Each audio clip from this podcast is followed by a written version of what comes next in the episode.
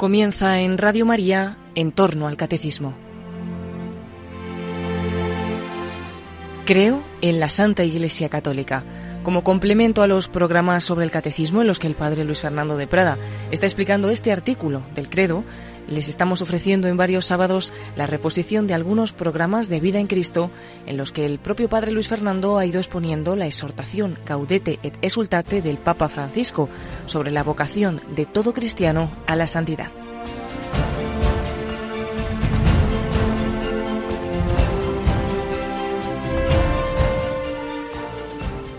Un cordialísimo saludo, mi querida familia de Radio María.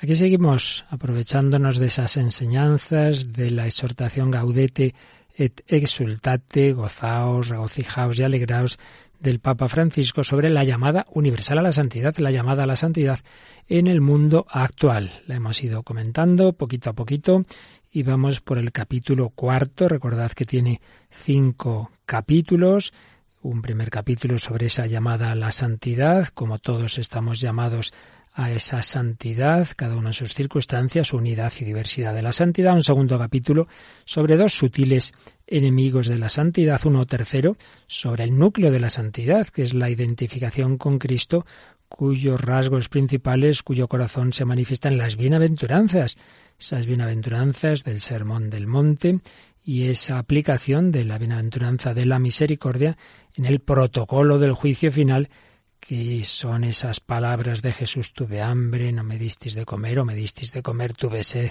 etc. Y estábamos ya en el capítulo cuarto, signos de santidad en el mundo de hoy, unos aspectos de la llamada a la santidad especialmente importantes según el Papa Francisco en el mundo de hoy. No quiere decir que sean los más importantes en sí mismos, pero sí de especial relevancia para nuestro mundo. Finalmente veremos el capítulo quinto, como esta llamada a la santidad implica un combate y un discernimiento. Pero, como digo, estamos en el cuatro.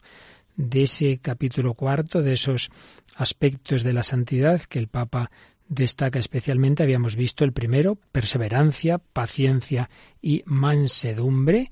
A todos nos hace falta esa perseverancia, no basta hacer las cosas un día, sino que tenemos que perseverar, perseverar.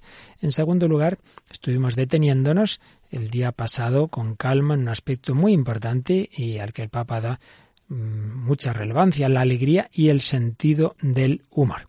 Y nos quedan tres aspectos de este capítulo cuarto. La audacia, la audacia, el fervor, la parresía, una palabra griega que enseguida explicaremos, la dimensión comunitaria de la vida cristiana y la oración constante que necesitamos. Pues bien, vamos entonces con ese tercer aspecto que es la audacia, que es el fervor, eso tan importante para la santidad y para la evangelización. La audacia, la parresía, es una palabra griega que aparece mucho en el libro de los Hechos de los Apóstoles y de hecho el Papa comienza este apartado, audacia y fervor, en el número 129, con esa frase. La santidad es parresía. ¿Qué quiere decir esta palabra griega? Pues es un poco de todo, es audacia, es coraje, es casi hasta diríamos, esto lo digo yo ya, descaro, descaro en el buen sentido de la palabra, no en sentido de falta de educación, pero sí en el sentido de no acomplejarnos ante el mundo. Parece que uno tiene que ir casi pidiendo perdón de ser cristianos. Pues no. Vemos en los hechos de los apóstoles con qué entereza esos hombres que antes habían sido cobardes, que habían oído cómo le dicen al Sanedrín, hay que obedecer a Dios antes que a los hombres, ya podéis prohibirnos hablar en nombre de Jesús que no vamos a hacer ningún caso. La santidad es parresía, es decir, dice el Papa, audacia, empuje evangelizador que deja una marca en este mundo. Y es que, claro, el mismo Jesús nos dice y nos repite, no tengáis miedo, venga, no tengáis miedo a este mundo, que yo estoy con vosotros todos los días, hasta el fin de los tiempos. Estas palabras, dice Francisco, nos permiten caminar y servir con esa actitud llena de coraje que suscitaba el Espíritu Santo en los apóstoles y los llevaba a anunciar a Jesucristo. Pues claro, el Espíritu Santo movía a esos hombres y hacía que anunciaran a Jesucristo audacia, entusiasmo, hablar con libertad, fervor apostólico, todo eso explica, se incluye en el vocablo parresía. palabra con que la Biblia expresa también la libertad de una existencia que está abierta porque se encuentra disponible para Dios y para los demás. Pues sí, muchas veces somos esclavos del que dirán, de los miedos, ahí cómo voy a hablarle a este de Dios, a ver qué me dice. Libertad, libertad de los hijos de Dios, fervor apostólico, entusiasmo, venga, sin miedos. A continuación, cita Francisco a su querido antecesor, el Papa Pablo VI, que tiene una preciosa exhortación que Francisco ha citado en varias ocasiones, la exhortación apostólica Evangelii Nunciandi, la publicó el Papa Pablo VI el 8 de diciembre, el Día de la Inmaculada de 1975, cuando iba terminando un año santo, el año santo, mm, cada 25 años, como sabéis, hay un año santo, y ese lo tituló Pablo VI el año santo de la reconciliación. Y ahí publicó esa exhortación apostólica post-sinodal. Y comenta el Papa Francisco que en ese texto, en esa exhortación, Pablo VI unía íntimamente la alegría, de la que habíamos hablado antes, a la parresía. Lamentaba la falta de alegría y de esperanza y en cambio exaltaba la dulce y confortadora alegría de evangelizar, que está unida a un ímpetu interior que nadie ni nada sea capaz de extinguir, para que el mundo no reciba el Evangelio a través de evangelizadores tristes y desalentados. Hombre, no puede ser. Si el Evangelio es buena noticia lo anunciamos tristes y desanimados, mal, mal anuncio sería ese. Y señala también Papa Francisco que en ese año santo del 75 había publicado, en este caso en el mes de mayo, el mismo Papa Pablo VI, una exhortación apostólica sobre la alegría, Gaudete Indomino. Así que alegría y coraje evangelizador, dos términos muy unidos, a los que dedicó esas dos exhortaciones apostólicas el Papa Pablo VI, y dos realidades, dos actitudes de las que habla mucho, y lo hace en esta otra exhortación el Papa Francisco. Pues bien, en el número 130 de eh, Gaudete te exultate, recuerda Francisco que en efecto Pablo VI mencionaba entre los obstáculos de la evangelización precisamente la falta de parresía, la falta de fervor, decía Pablo VI, tanto más grave cuanto que viene de dentro. Y añade Francisco, ¿cuántas veces nos sentimos tironeados, empujados a quedarnos en la comodidad de la orilla? No, hombre, el Señor nos llama a navegar mar adentro. Recordemos aquella otra exhortación de San Juan Pablo II, Duc in altum, rema mar adentro. El Señor nos llama para navegar mar adentro y arrojar las redes en aguas más profundas nos invita a gastar nuestra vida en su servicio, en su servicio. Aferrados a Él, nos animamos a poner todos nuestros carismas al servicio de los otros. Ojalá nos sintamos apremiados por su amor y podamos decir con San Pablo, ay de mí si no anuncio el Evangelio. Pues sí, todos nosotros lo cómodo es quedarte quietecito en tu sillón y te piden una colaboración en la parroquia. Bueno, quizá podría, pero claro, en vez de estar ahí tranquilamente en mi sillón, tengo que ir esa tarde a dar la catequesis o tengo que ir a tal grupo. Y nos es más cómodo quedarnos en la orilla. Miremos a Jesús, número 131, su compasión entrañable. No era algo que lo ensimismara, no se quedaba Jesús ahí eh, parado, no era una compasión paralizante, tímida, avergonzada, no, no, no, era una compasión que movía al Señor a salir de sí con fuerza para anunciar, para enviar en misión para enviar a sanar y a liberar. Él salía y enviaba a los apóstoles, ya lo hizo en la vida pública y luego pues los envía ya antes de la ascensión al mundo entero. Reconozcamos nuestra fragilidad, sí, somos débiles, pero dejemos que Jesús tome esa fragilidad con sus manos y nos lance a la misión. Somos frágiles, pero portadores de un tesoro que nos hace grandes y que puede hacer más buenos y felices a quienes lo reciban la audacia y el coraje apostólico son constitutivos de la misión. Esto es muy importante. Muchas veces decimos, pero, pero yo cómo voy a anunciar el Evangelio si yo lo vivo de mala manera. Bueno, no me anuncio a mí mismo. Si un sacerdote solo tuviera que predicar lo que él vive bien, pues quizá nos callaríamos muchas veces. Que no, que yo no hablo de mí. Yo hablo de Jesucristo a seguirle a Él, aunque yo lo haga como pueda, pero seguirle a Él. Esto es lo que tenemos que hacer, lo hagamos mejor o peor, pero este es el camino. Llevamos un tesoro en vasijas de barro, sí, pero no os fijéis en la vasija. Hombre, lo importante es el tesoro. Lo que yo digo es la verdad, es lo que nos hace felices. Que luego lo vivamos cada uno mejor o peor, no cambia el mensaje. Número 132 Si en el 31 ha dicho miremos a Jesús, en el 132 mirar al Espíritu Santo. La parresía es sello del Espíritu, testimonio de la autenticidad del anuncio. Es feliz seguridad que nos lleva a gloriarnos, no de nosotros mismos, repito, sino del Evangelio que anunciamos. Es confianza inquebrantable en la fidelidad del testigo fiel, que nos da la seguridad de que nada podrá separarnos del amor de Dios. Pues sí, necesitamos al Espíritu Santo, claro que sí, lo dice el número siguiente. Necesitamos el empuje del Espíritu para no ser paralizados por el miedo y el cálculo. A ver si digo esto a mi vecino, a ver qué va a pasar después. No, no acostumbrarnos a caminar solo dentro de confines seguros. Recordemos que lo que está cerrado termina oliendo a humedad y enfermándonos. Una idea pues, que el Papa ha repetido muchas veces. A veces nos quedamos encerrados en nosotros mismos, en nuestros grupos. Es que fuera hace mucho frío, esos grupos estufa, de aquí nos queremos y nos comprendemos. Oye, hay mucha gente fuera que no conoce a Cristo, pasándolo mal.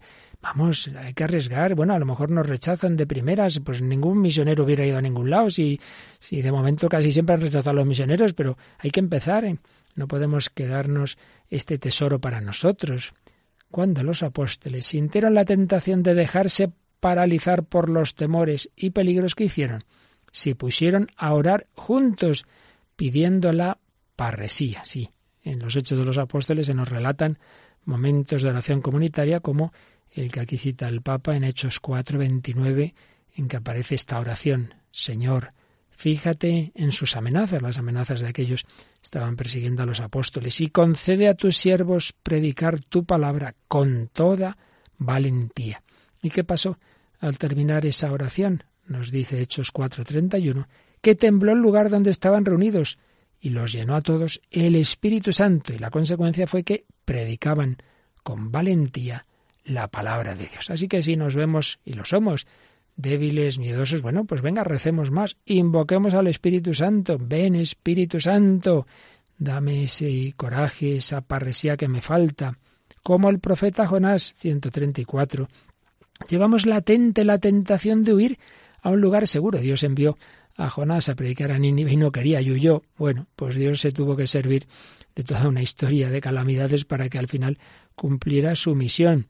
Tentación que tenemos de huir a un lugar seguro, que puede tener muchos nombres. Individualismo, ¿para qué complicarme la vida? Yo con Dios y ya está. Espiritualismo, bueno, con rezar basta. Encerramiento en pequeños mundos, dependencia, instalación, repetición de esquemas ya prefijados, dogmatismo, nostalgia, pesimismo, refugio en las normas. Bueno, pues si esto es lo que siempre se ha hecho, ¿para qué vamos a complicarnos la vida? ¿Para qué vamos a, a buscar otros, otros caminos? Hombre, nueva evangelización, decía Juan Pablo II, nuevo bardor, nuevos métodos, nueva expresión. No nos quedemos en lo de siempre. Tal vez nos resistimos a salir de un territorio que nos era conocido y manejable. Mire, a mí no me ponga más que a la catequesis de seis años, ella ¿eh? o siete, no más no. Bueno, es verdad que no todos valemos para todo, pero, pero no nos cerremos a otras posibilidades. Pero esos miedos y esas dificultades que vemos, pues pueden ser como fueron para Jonás, dice, como fueron para él la tormenta, la ballena, el gusano que secó el ricino, el viento, el sol, y lo mismo que para él, esas dificultades pueden tener la función de hacernos volver a ese Dios que es ternura y que quiere llevarnos a una itinerancia constante y renovadora. a veces esos problemas nos hacen acudir más a Dios, rezar más y Él nos da esa fortaleza y venga, ahora sí, ahora apoyado no en mis fuerzas, que ya veo que son muy pequeñas, que son muy escasas, pero apoyado en ti, Señor, voy, voy a anunciar el Evangelio, apoyados en ese Espíritu Santo, con un alma misionera, con parresía. Pues vamos a pedírselo al Señor, este coraje apostólico, ese no quedarnos encerrados. Ven Espíritu Divino, ayúdanos a anunciar a los hombres la alegría del Evangelio.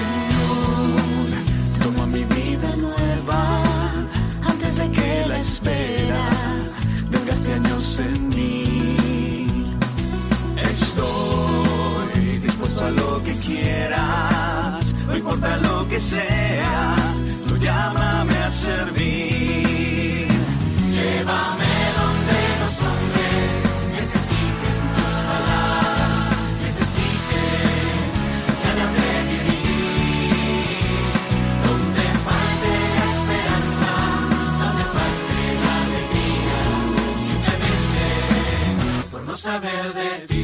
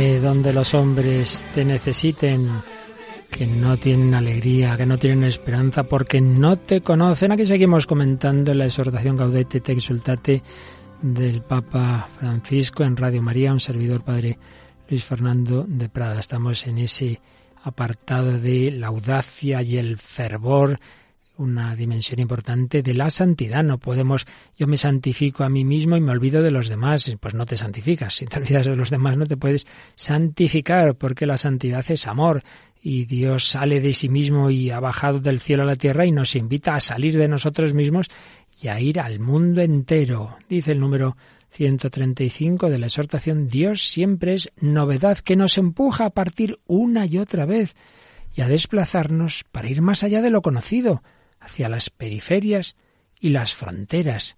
¿A dónde nos lleva el Señor? Pues donde está la humanidad más herida, donde los seres humanos, por debajo de la apariencia, de la superficialidad y el conformismo, parece que les va todo muy bien, que no necesitan de nada. No, no, no. Los seres humanos siguen buscando la respuesta a la pregunta por el sentido de la vida. Bueno, pues Dios no tiene miedo. Él siempre va, va más allá de nuestros esquemas y no tiene miedo a las periferias. Y dice una frase sugerente y fuerte. Él mismo, el mismo Dios, se hizo periferia. Claro, cita Filipenses 2, 6 al 8, cuando nos dice San Pablo que el Hijo de Dios no se aferró a esa su divinidad, sino que se rebajó, se despojó, digamos como que se olvidó de que era Dios y bajó a la tierra y se hizo hombre hasta el punto de hacerse esclavo y morir en una cruz y bajar a un sepulcro.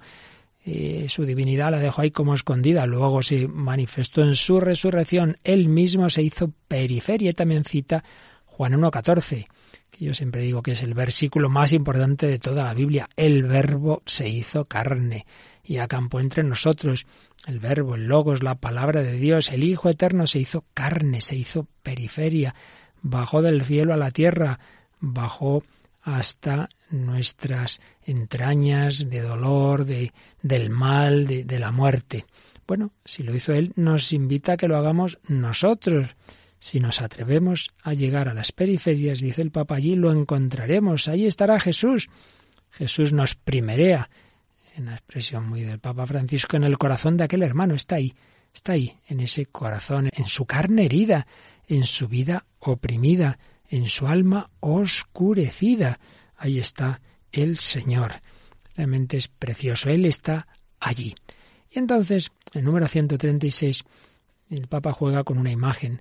Y recordemos el Apocalipsis cuando dice Jesús, mira que estoy a la puerta y llama. Dice, sí, claro, es verdad que hay que abrir la puerta del corazón a Jesucristo. Él golpea y llama, pero también también lo podemos ver al revés, cuando Jesús está dentro de nosotros y quiere salir de nosotros, en el sentido de que quiere empujarnos a salir. Por eso añade, a veces me pregunto si por el aire irrespirable de nuestra autorreferencialidad, es decir, siempre mirando todo en función de mí, si por ese aire irrespirable Jesús no estará ya dentro de nosotros golpeando para que le dejemos salir. Oye, venga, vamos, vamos fuera. En el Evangelio vemos cómo Jesús iba caminando de ciudad en ciudad y de pueblo en pueblo proclamando y anunciando la buena noticia, Lucas 8.1. Y después de la resurrección, cuando los discípulos salieron a predicar por todas partes, dice Marcos 16:20, el final del Evangelio de San Marcos, que el Señor cooperaba confirmando la palabra con las señales que los acompañaban. Por tanto, el verdadero encuentro con Cristo nos lleva a salir de nosotros mismos. Fijaos, esto lo añado yo ahora, que la Virgen María, cuando el Hijo de Dios se ha hecho carne en sus entrañas, no se queda en su casa ahí hay un, un mes de retiro, sino que pues enseguida va a ver a Isabel. El tener al Señor dentro de sí no la encierra en sí misma, sino que se lo lleva a Isabel, la visitación, y Jesús se va a comunicar a Isabel y a su hijo Juan Bautista. Pero lo cómodo es quedarnos quietecitos. Por eso dice el siguiente número, el 137, que la costumbre nos seduce y nos dice que no tiene sentido tratar de cambiar algo, que no podemos hacer nada frente a esta situación, que siempre ha sido así, y sin embargo sobrevivimos. Mira, está todo tan mal, nada que hacer, eh, pues mejor dejémoslo como está. No, hombre, nos acostumbramos, no nos enfrentamos al mal, permitimos que las cosas sean lo que son, más bien lo que algunos han decidido que sean. Pero dejemos que el Señor venga a despertarnos, a pegarnos un sacudón. Estos son expresiones muy argentinas, a pegarnos un sacudón en nuestra modorra, a liberarnos de la inercia. Desafiemos la costumbre, abramos bien los ojos y los oídos y sobre todo el corazón para dejarnos descolocar por lo que sucede a nuestro alrededor y por el grito de la palabra viva y eficaz del resucitado. Muchas veces, sobre todo si uno tiende a ser muy muy controlador, muy organizador, todo tenerlo muy organizado. Uy, ha venido una persona a pedir ayuda fuera del horario. Hombre, pues, pues en fin, si necesita ayuda y es una cosa seria, pues déjate de horarios. Te han descolocado, no, no, yo es que a mis horas, pues, pues el Señor no tiene horas, ¿eh? En cualquier momento podemos y debemos acudir a Él, pues procuremos imitar al Señor y tener esa disponibilidad para nuestro prójimo. Nos moviliza, nos ayuda el ver el ejemplo número 138 de tantos sacerdotes, religiosas, religiosos y laicos que se dedican a anunciar y a servir con gran fidelidad, muchas veces arriesgando sus vidas. Lo estamos viendo todos los días. Cada vez hay más muertos en misiones, sacerdotes, religiosos, laicos. Hay cristianos que solo por ir a misa se están jugando la vida. Bueno, no seamos tan cómodos nosotros. El testimonio de todos estos eh, laicos, sacerdotes y religiosos tan valientes nos recuerda que la Iglesia no necesita tantos burócratas y funcionarios, mire, este es mi horario, yo ya he hecho lo que tenía que hacer, sino misioneros apasionados, devorados por el entusiasmo de comunicar la verdadera vida. Pues podemos entender que yo voy a la administración, ha terminado la, la hora de la ventanilla, bueno, pues ha terminado, ¿qué vamos a hacer? Pero hombre, que, el sacerdote en una necesidad grave, no decimos por una tontería, pues no pueda atender una confesión, una, una llamada urgente, y quien dice el sacerdote, dice cualquier cristiano ante una verdadera necesidad de cualquier persona, no, no, no, a estas horas no. No, no, hombre, una persona apasionada, devorada por el entusiasmo de comunicar la verdadera vida, pues como la madre que el niño se pone a llorar y dice, uy, qué horas de la noche son estas, nada, que llore. Pues hombre, no parece que lo quiera mucho al niño. Los santos sorprenden, desinstalan, porque sus vidas nos invitan a salir de la mediocridad tranquila y anestesiante. Por eso, pidamos al Señor, dice el número 139, el último número de este apartado, pidamos al Señor la gracia de no vacilar cuando el Espíritu, el Espíritu Santo nos reclame que demos un paso adelante. Pidamos el valor apostólico de comunicar el Evangelio a los demás y de renunciar a hacer de nuestra vida cristiana un museo de recuerdos. En todo caso, dejemos que el Espíritu Santo nos haga contemplar la historia en la clave de Jesús resucitado, y así la Iglesia, en lugar de estancarse, podrá seguir adelante, acogiendo las sorpresas del Señor. El Señor envió a sus apóstoles, a sus discípulos y en definitiva a todos nosotros al mundo entero. No dijo yo ya he hecho lo que tenía que hacer, ahora quedaros aquí quietecitos. Bueno, sí, unos días esperando Pentecostés, esperando el Espíritu Santo y luego id al mundo entero. Pues pidamos al Señor que renueve en nosotros esa conciencia de que también, también a nosotros nos envía a evangelizar.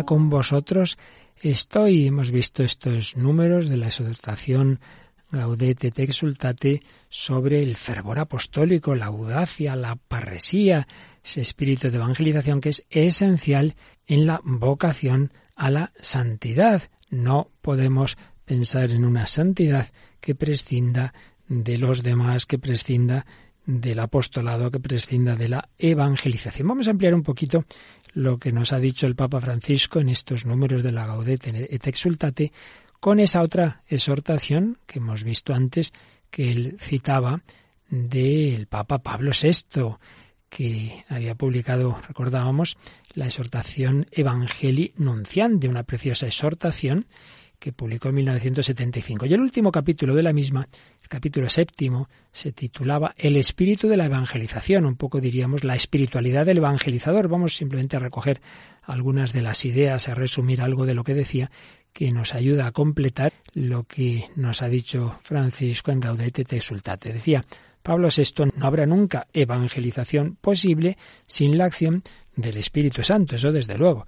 No pensemos que evangelizo yo por mis fuerzas. No hay evangelización posible sin la acción del Espíritu Santo. El propio Jesús de Nazaret, esa humanidad de Cristo estaba movida por el Espíritu Santo. El Hijo de Dios hecho hombre tenía en su alma también el Espíritu Santo. El Espíritu que es el alma de la Iglesia, el que pone en los labios las palabras que nosotros no podríamos encontrar. A ver qué digo, no te preocupes, el Espíritu te dirá lo que tienes que decir predispone también el Espíritu Santo el alma del que escucha para hacerla abierta y acogedora. Ya puedes tú preparar un discurso estupendo que los frutos no están, aunque haya que hacerlo, en, lo que tú elabores, sino en esa acción del Espíritu Santo en nosotros y en el que escucha, que ayude a que abra su corazón. Por eso, decía Pablo esto la preparación más refinada del evangelizador no consigue absolutamente nada sin él, sin el Espíritu Santo. No es que no haya que hacerla, hay que preparar las cosas, sí, pero por mucho que prepares, sin el Espíritu Santo no hay nada que hacer. En cambio, un santo cura de Ars, que, no, no, era un hombre con gran preparación intelectual, pero, pero era un santo y la gente se convertía. Sin él, sin el Espíritu Santo, Evangelii Nunciandi, eh, decía Pablo VI en el número 75, Evangelii Nunciandi 75, sin el Espíritu Santo la dialéctica más convincente es impotente sobre el espíritu de los hombres. Sin él, los esquemas más elaborados sobre bases sociológicas o psicológicas se revelan pronto desprovistos de todo valor. Madre mía, esto podríamos hablar mucho de esto, porque cuántas veces se ha reducido, ya lo veía Pablo VI allá por el 75 y luego después ha seguido ocurriendo, cuántas veces se reducen pastorales de colegios, incluso de colegios religiosos, quiero decir, por supuesto, incluso de movimientos o, o parroquias, pues a estos aspectos que repetimos, no hay que menospreciar, todo vale, todo lo humano queda integrado en lo divino, lo natural, en lo sobrenatural, pero no podemos reducir la evangelización a una sociología, a una psicología, a un mero humanismo, es mucho más, es llevar a lo divino.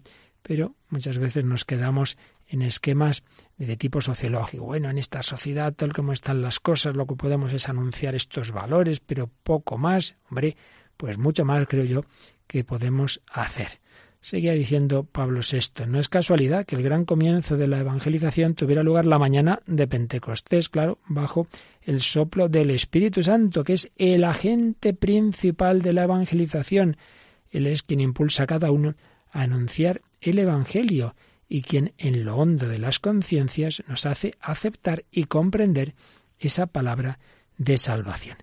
En el número 76 de Evangelii Nunciandi, Pablo VI se dirigía al evangelizador, a cada uno de nosotros, y nos decía, ¿creéis verdaderamente en lo que anunciáis? ¿Vivís lo que creéis? ¿Predicáis verdaderamente lo que vivís? Muy importante, porque si ni nosotros nos lo creemos, pues ya me dirás tú cómo vamos a anunciarlo. Y también insistía en que el celo evangelizador solo puede brotar de una verdadera santidad de vida. Y decía que la predicación debe alimentarse con la oración y sobre todo con el amor a la Eucaristía, y así redunda también en mayor santidad del predicador. Y añadía que paradójicamente el mundo, a pesar de los muchos signos que tiene de rechazo de Dios, en el fondo lo busca, busca a Dios por caminos insospechados y siente dolorosamente su necesidad. El mundo exige a los evangelizadores que le hablen de un Dios a quien ellos mismos conocen, los evangelizadores, y, al que deben tratar familiarmente. ¿Cómo puedo yo decir, oye, ama tú a Dios al que yo no amo y al que yo no conozco? El mundo exige y espera de nosotros sencillez de vida, espíritu de oración, caridad para con todos, especialmente los pequeños y los pobres, obediencia y humildad, desapego de sí mismos y renuncia. Sin esta marca de santidad, nuestra palabra difícilmente abrirá brecha en el corazón de los hombres. Qué bellas palabras de Pablo VI. Luego hablaba de algunos rasgos más de cómo realizar la evangelización, la búsqueda de la unidad, siempre buscar esa unidad entre nosotros mismos y también hacía alusión a la dimensión ecuménica, pero esta unidad no va contra la verdad, por eso el siguiente número, servidores de la verdad, una verdad que hace libres y que es la única que procura la paz de corazón, la verdad acerca de Dios y acerca del hombre y de su misterioso destino, verdad difícil, de la cual nosotros no somos ni los dueños ni los árbitros, sino los depositarios, herederos y servidores. Por eso, de todo evangelizador, se espera que posea el culto a la verdad, la verdad revelada, la verdad que es el mismo Dios. El predicador del Evangelio será aquel que, a una costa de renuncias y sacrificios, busca siempre la verdad que debe transmitir a los demás. No es el que se hace el simpático diciendo lo que la gente quiere oír, sino lo que Dios nos ha dicho, aunque a veces no siente bien. Pero todo hay que hacerlo animados por el amor, caritas in veritate, diría, y fue el título de una encíclica de Benedicto XVI, y Pablo VI decía, anunciemos la verdad animados por el amor, siempre la misma continuidad en lo esencial de todos los papas, cada uno con su estilo. Pablo VI, Pablo II, Benedicto XVI, Papa Francisco, verdad, unidad, caridad, parresía, son esas dimensiones tan importantes, un amor fraternal siempre creciente hacia aquellos a los que se evangeliza. Claro, lo primero es quererles.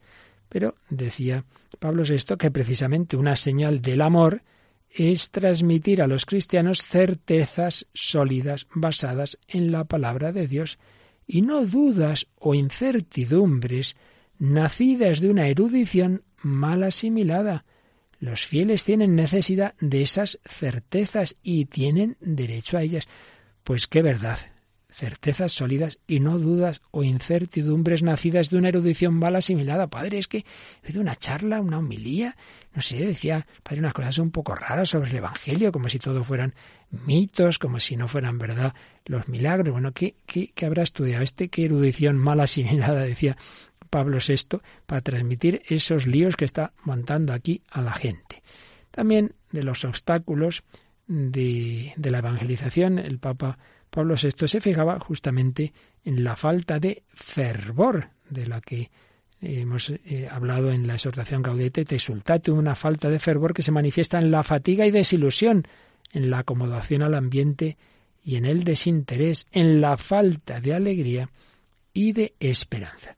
Y también hacía alusión a otro obstáculo muy grave, muy grave, este ya más de tipo ideológico que decía Pablo VI, el papa que clausuró el Concilio Vaticano II, que algunos, lo que ahora voy a decir, eh, lo querían apoyar en el Vaticano II, diciendo, bueno, como hay que respetar la libertad religiosa, como a fin de cuentas todo hombre se puede salvar por su buena voluntad, por la rectitud del corazón, como a fin de cuentas el mundo y la historia están llenos de las semillas del verbo, es decir, en todas partes Dios ha sembrado esas semillas de la verdad, del propio verbo, bueno, pues no hace falta, no hace falta llevar el Evangelio, no hace falta hacer misión, no hace falta... Y claro, esto lamentablemente fue calando en mucha gente estas ideas que se querían apoyar en el concilio muy falsamente y han disminuido mucho las misiones, los misioneros, porque irme yo a no sé qué sitio lejanísimo a jugarme la vida, a fin de cuentas, para salvarse hasta con ser buenecillo, buena persona, seguir la propia conciencia y que se salvan igual en su religión que en la mía. Bueno, pues desde luego para eso no hace falta ser misionero. Y entonces decía Pablo VI, hombre, una cosa es imponer, ya lo dijo también Juan Pablo II aquí en, Cuatro Vientos, las ideas se proponen, no se imponen, nadie habla de imponer, pero, añadía Pablo VI, proponer a esa conciencia del que me escucha la verdad evangélica y la salvación ofrecida por Jesucristo con plena claridad y a la vez con absoluto respeto hacia las opciones libres que el que nos oye pueda luego hacer. Eso no es un atentado contra la libertad religiosa, no, es un homenaje a esa libertad, a la cual se ofrece la elección de un camino que incluso no creyentes juzgan noble y exaltante. O puede ser un crimen contra la libertad ajena proclamar con alegría la buena nueva, conocida gracias a la misericordia del Señor. Y seguía diciendo Pablo VI con gran fortaleza. ¿O porque únicamente la mentira y el error, la degradación y la pornografía han de tener derecho a ser propuestas? Y por desgracia, incluso impuestas con frecuencia por una propaganda destructiva difundida mediante los medios de comunicación social, por la tolerancia legal, por el miedo de los buenos y la audacia de los malos. Madre mía, madre mía, San Pablo VI, las cosas que nos decía, ese miedo de los buenos y audacia de los malos, claro, para que se difunda el mal, ya están los malos con su audacia y que los buenos nos callemos ahí, los buenos ya, no, ya entendemos lo que se quiere decir, aquellos que, que, que, que hemos recibido ese anuncio de la verdad y que conocemos a Jesucristo, pero que nos da miedo, el miedo de los buenos, hombre, que, que, que es un deber nuestro evangelizador y es un derecho de los hermanos el recibir el anuncio de la buena nueva, que lo acepten o no ya es cosa suya. Pero nuestra obligación es proponer el Evangelio. Esta salvación viene realizada por Dios en quien Él lo desea y por caminos extraordinarios que sólo Él conoce. Es decir, claro, ya sabemos que hay unos caminos ordinarios de salvación, que son los que el Señor ha dejado en la Iglesia, y que luego los que sin culpa no lo hayan conocido, pues bueno, Dios tendrá sus caminos extraordinarios. Pero decía una cosa impresionante, un párrafo que vale la pena que nos acordemos siempre. Sí, de acuerdo. Esa persona que vive en no sé qué país donde no ha llegado el Evangelio, pues el Señor tendrá un camino para iluminar su alma. Pero decía Pablo VI, sí, los hombres podrán salvarse por otros caminos gracias a la misericordia de Dios si nosotros no les anunciamos el Evangelio. Pero, ¿podremos nosotros salvarnos si por negligencia, por miedo, por vergüenza o por ideas falsas omitimos anunciarlo? Pues menuda preguntita. Si yo no le anuncio al otro el Evangelio y él no lo recibe, bueno, pues Dios ya tendrá algún camino extraordinario para iluminarle a él y para que pueda responder y salvarse. Pero ¿podré salvarme yo? Que no le he dado, como era mi obligación, ese anuncio del Evangelio. ¿Podré salvarme yo? Veo pasar una, eh, una persona que está en una situación muy necesitada y yo podría ayudarle, no lo hago, bueno, a lo mejor le ayuda a otro y se salva, pero ¿me podré salvar yo? El otro puede que alguien le ayude, pero yo no he hecho lo que tenía que hacer. Pues lo mismo en este nivel apostólico. Por eso, decía Pablo VI, conservemos la dulce y confortadora alegría de evangelizar, incluso cuando hay que sembrar entre lágrimas. Sí, hagámoslo como Juan Bautista, como tantos santos, con un ímpetu interior que nadie ni nada sea capaz de extinguir y que sea esta la mayor alegría de nuestras vidas entregadas, y ojalá que el mundo actual, que busca a veces con angustia, a veces con esperanza, pueda así recibir la buena nueva, no a través de evangelizadores tristes y desalentados, impacientes o ansiosos, sino a través de ministros del Evangelio, cuya vida irradia el fervor de quienes han recibido la alegría de Cristo y aceptan consagrar su vida a la tarea de anunciar el reino de Dios y de implantar la Iglesia en el mundo.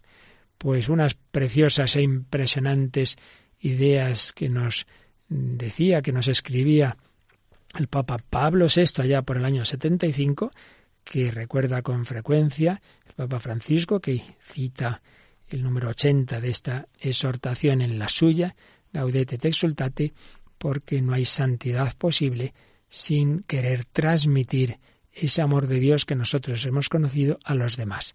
La vocación universal a la santidad implica la vocación universal a la misión, a la evangelización, porque el Señor nos llama a todos y porque Él vive, porque Él está vivo, nosotros podemos estar vivos y tener esperanza, pero eso no puedo guardármelo para mí, tengo que dárselo a los demás con alegría, como en esta canción de Matt Maher, porque Él vive, yo estoy vivo y yo te lo quiero contar a ti.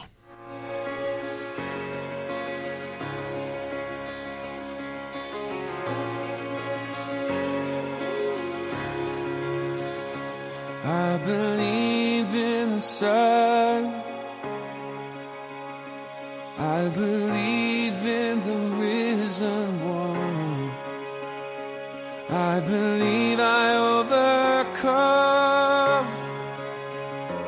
by the power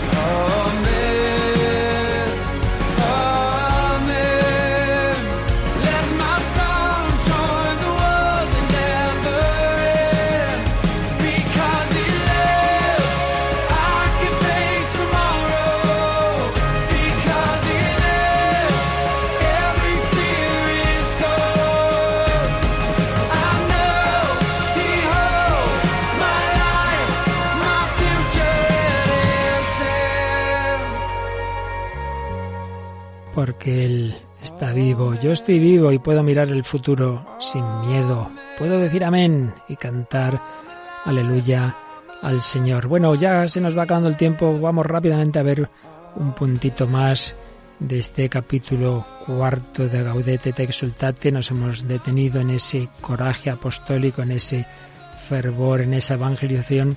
Pero hay otro rasgo el Papa destaca necesario para la vida de santidad y de evangelización, y es la dimensión comunitaria, porque dice el número 140 que es muy difícil luchar contra la propia concupiscencia y contra las asechanzas y tentaciones del demonio y del mundo si estamos aislados, si estamos solos. Claro, muy importante la comunidad, la santificación, dice el 141, es un camino comunitario de dos en dos. Y recuerda muy bonito pues como la Iglesia ha canonizado a veces a comunidades enteras, comunidades santas, los siete santos fundadores de los siervos de María, eh, las siete beatas religiosas del primer monasterio de la Visitación de Madrid, mártires eh, de la persecución religiosa de los años 37, juntas San Pablo Mique y sus compañeros mártires de Japón, los muchos compañeros mártires de Corea, San Alfonso Rodríguez y compañeros mártires en Sudamérica, los monjes trapenses de Tibirine, en Argelia, matrimonios santos, por ejemplo, los padres de Santa Teresita, o nosotros tenemos a San Isidro Labrador y Santa María de la Cabeza. Es muy importante, sea en familia, sea en comunidad religiosa, seamos los sacerdotes, esa dimensión fraterna. Tendemos en España, desde luego, bastante a ser individualistas. Pues no, hombre, no. La santificación es un camino comunitario. La comunidad está llamada a crear un espacio teologal en el que se puede experimentar la presencia mística del Señor resucitado. Allí donde están dos o tres reunidos en mi nombre, allí estoy yo. Entonces dice el Papa habla de algunas experiencias místicas que se han vivido en comunidad, por ejemplo, aquello que se nos cuenta de San Benito y su hermana Santa Escolástica, aquellos diálogos entre San Agustín y su madre Santa Mónica, pero estas experiencias, añade, no son lo más frecuente ni lo más importante, no hace falta tener grandes experiencias místicas, no. La vida comunitaria, sea en familia, en parroquia, en comunidad religiosa, cualquier otro ámbito comunitario, está hecha de pequeños detalles cotidianos, como serían esa sagrada familia de Jesús, María y José, como, la vida común que Jesús llevó con sus discípulos. Y entonces el Papa recuerda algunos pequeños detalles que aparecen en el Evangelio para que nosotros también cuidemos los pequeños detalles. No pensemos que la santidad está hecha sola de, de grandes gestas y cosas muy especiales.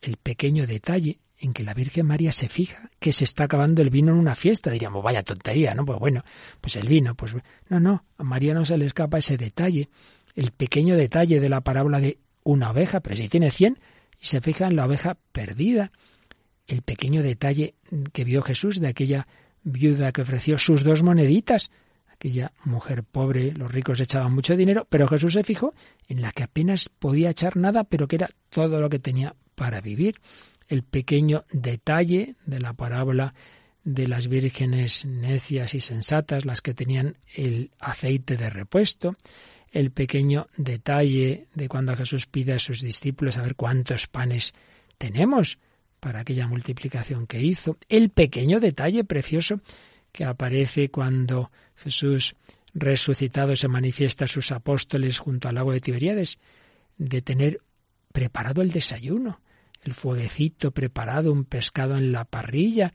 Los apóstoles, los pobres, toda la noche ahí intentando pescar, no consiguen nada. Pues mira, ahí les espera el Señor con un detalle muy grande. No sabíamos que era cocinero, les había preparado el desayuno.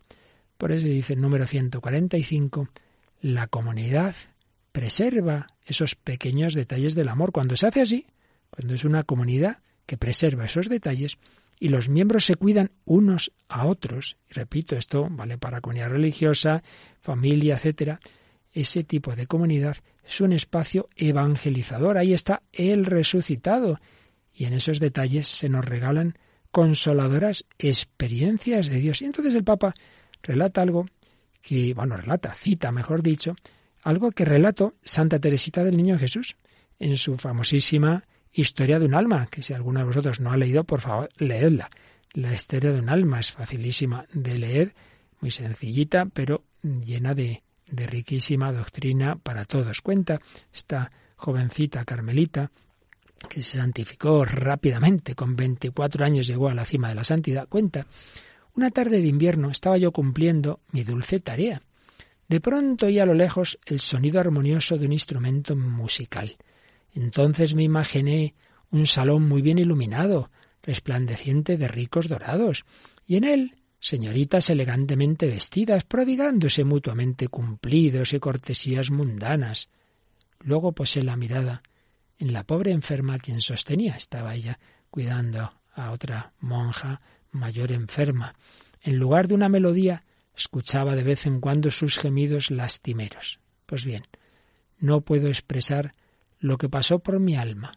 Lo único que sé es que el Señor la iluminó con los rayos de la verdad, los cuales sobrepasaban de tal modo el brillo tenebroso de las fiestas de la tierra, que no podía creer en mi felicidad. Qué preciosidad, qué experiencia le dio el Señor a Santa Teresita del Niño Jesús, no precisamente haciendo un día de oración, de retiro que, que, hay que hacer y que hacía ella también, claro. Pero se lo dio cuando estaba cuidando a una hermana mayor y enferma. Y justo en ese momento el Señor se sirvió de una música que llegó a sus oídos que ella empezó a comparar lo que ella estaba viviendo ahí en, en, el Carmelo de Lisieux, cuidando a esas hermanas con lo que harían esas otras jóvenes de su edad y que estarían en fiestas mundanas. Y se sentía mucho más feliz, sintió esa presencia de Jesucristo ahí en esa comunidad mucho más honda de, de lo que podría tener en el mundo. El Señor a veces da esos regalos y ya digo, precisamente cuando ella estaba ejercitando la caridad. Por eso termina este apartado con el 146, insistiendo el Papa en esa dimensión fraterna y comunitaria en contra de la tendencia al individualismo consumista que termina aislándonos en la búsqueda del bienestar al margen de los demás. No, nuestro camino de santificación nos debe identificar con el deseo de Jesús, que todos sean uno, como tú, Padre, en mí y yo en ti, que todos sean uno. Pues así se lo pedimos al Señor. Hemos visto hoy estos dos rasgos, estos dos subrayados que el Papa hace a nuestra vocación a la santidad, que sea una santidad que piense siempre en la evangelización con, con coraje, con fervor, sin ser funcionarios, yo ya he hecho lo que tenía que hacer y aquí me quedo en mi sillón. No, no, no, no. Con ese corazón misionero y en segundo lugar con esa dimensión comunitaria a vivir, pues cada uno según sus circunstancias, en familia, en la parroquia, en la comunidad, pero en cualquier caso no nos olvidemos siempre, corazón filial y fraternal. Seguiremos próximo día, pues ya nos queda poco de esta exhortación, Gaudete te sultate del Papa Francisco, que nos ayuda a todos a responder a nuestra llamada a la santidad.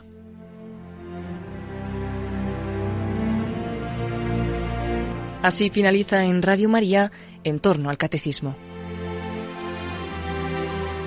Como complemento a los programas sobre el catecismo de la Iglesia Católica, en los que el padre Luis Fernando de Prada está explicando el artículo del credo Creo en la Santa Iglesia Católica, les estamos ofreciendo en varios sábados la reposición de algunos programas de vida en Cristo en los que el propio padre Luis Fernando ha ido exponiendo la exhortación Gaudete et Exultate del Papa Francisco sobre la vocación de todo cristiano a la santidad.